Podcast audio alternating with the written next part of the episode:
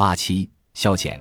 艾尔莎从欧洲回来后，与爱因斯坦在罗德岛的守望山租了一栋夏季别墅，这是半岛上的一块僻静之地，附近就是长岛海湾与大西洋的交汇处，这里很适合驾驶帆船。于是，在艾尔莎的敦促下，爱因斯坦决定在那里和朋友古斯塔夫·布基一家一起过夏天。布基是一个医生、工程师、发明家和 X 射线技术的先驱，他本是德国人。二十世纪二十年代加入了美国国籍，曾在柏林见过爱因斯坦夫妇。爱因斯坦来美国时与布基加深了友谊，他们发明了一种能够控制摄影光圈的设备，并获得专利。在与另一项发明的竞争中，爱因斯坦作为鉴定人为布基作证。他的儿子彼得·布基开车带爱因斯坦到处逛，后来将自己的一些回忆记了下来。这些文字展现了晚年爱因斯坦那稍显古怪但又真挚自然的个性。有一次，彼得正开着敞篷汽车带爱因斯坦出游，这时忽然下雨了。爱因斯坦摘下帽子，把它放在外套下面，看着彼得疑惑不解的神色，爱因斯坦解释说：“你看，我的头发已经多次挨雨淋了，但我不知道我的帽子能经受多少次。”爱因斯坦享受着守望山的简朴生活，他在小巷中悠闲地漫步，甚至与布基夫人一起去购物。他特别喜欢驾驶一艘十七英尺的木质小艇“提奈夫”，异地絮语的意思是一块废料。他总是独自驾驶小艇，没有目的，也常常漫不经心。他往往一去就是一整天，就在随意漂流。当地游艇俱乐部的一个成员回忆说。他不止一次去救营爱因斯坦，他看起来像是在那里沉思冥想。和在卡普特一样，爱因斯坦喜欢在微风中泛舟游弋，无风时则在笔记本上演算方程。我们所有人都越来越焦急地等待他下午返航。布基会议说，直到晚上十一时还不见他的踪影，我们只好派海岸巡逻队去搜寻。队员们在海湾找到了他，他对自己一点也不担心。有一次，一位朋友送给他一台贵重的弦外发动机，以备紧急之用。爱因斯坦拒绝了。对于冒一点风险逃到可以独处的地方，他有一种孩子般的喜悦。对于一般人来说，静静地待上几小时可能是一次艰巨的挑战。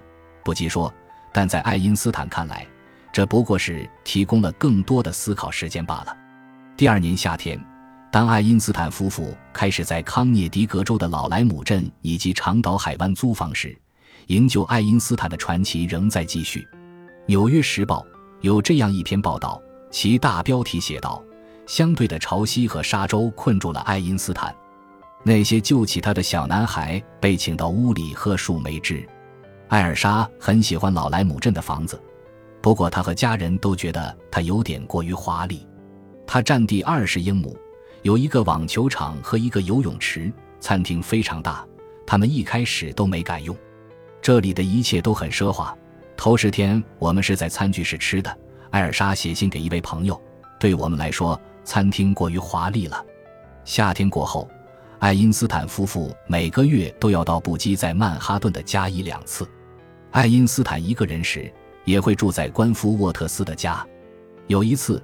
爱因斯坦没带衬衣和睡衣就来了。沃特斯很奇怪，我退休后总是困了就睡。爱因斯坦说。不过据沃特斯回忆，他的确借了一支铅笔和一个记事本放在床头。爱因斯坦发现很难拒绝希望为他雕塑或拍照的艺术家和摄影师的要求，这既是出于礼貌，也是出于少许的虚荣。一九三五年四月的一个周末。他在沃特斯家为两个艺术家摆好姿势，坐在那里一整天。第一种坐姿是为拉比怀斯的妻子摆的，而后者的名气并不是因为艺术才能。那他为什么还要那样做？因为她是一个好女人。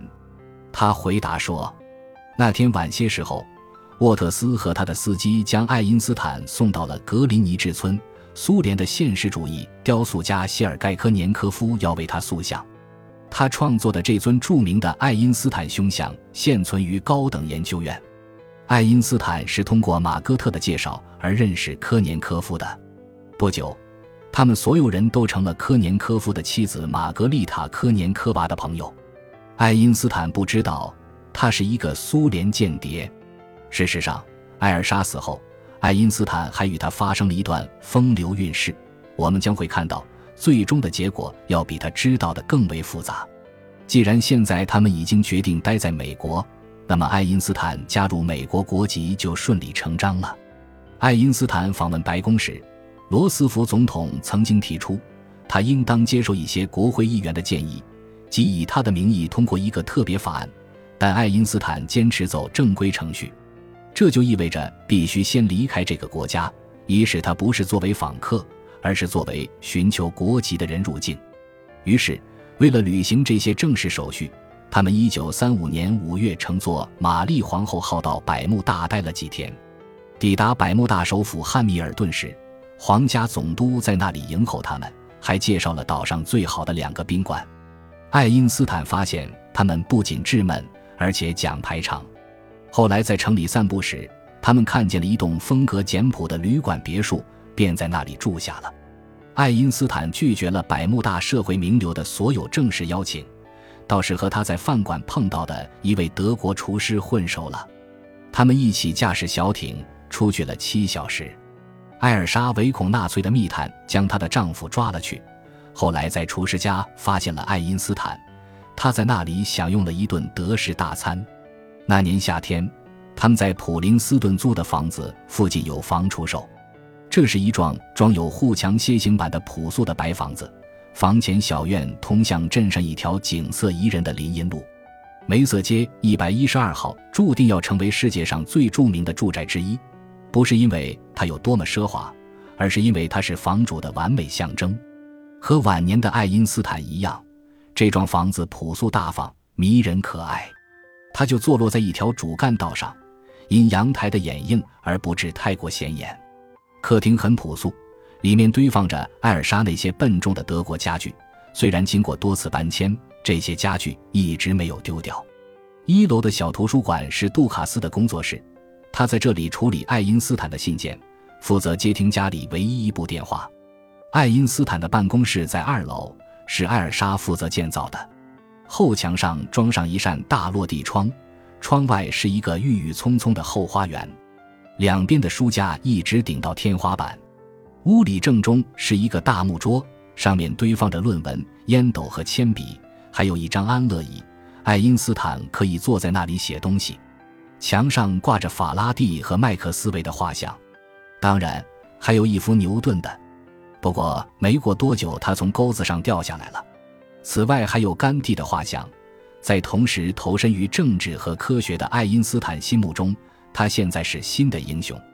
陈列出来的唯一奖品是爱因斯坦在伯尔尼科学协会的会员证，证书外还加了框。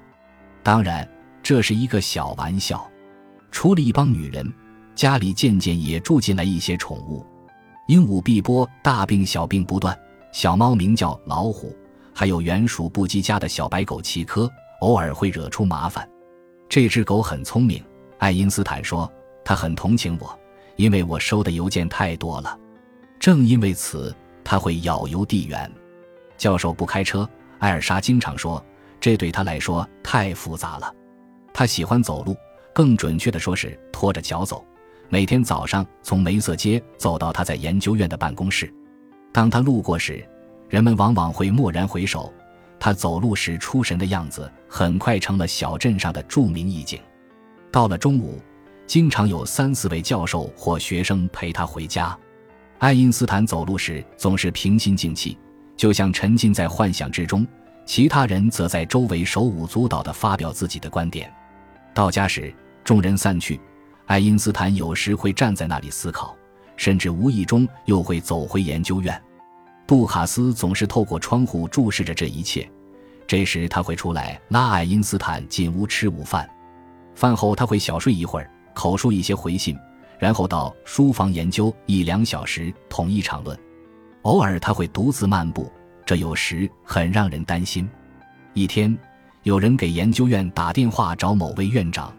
秘书说院长不在，通话者迟疑了一下，然后问爱因斯坦住在哪里。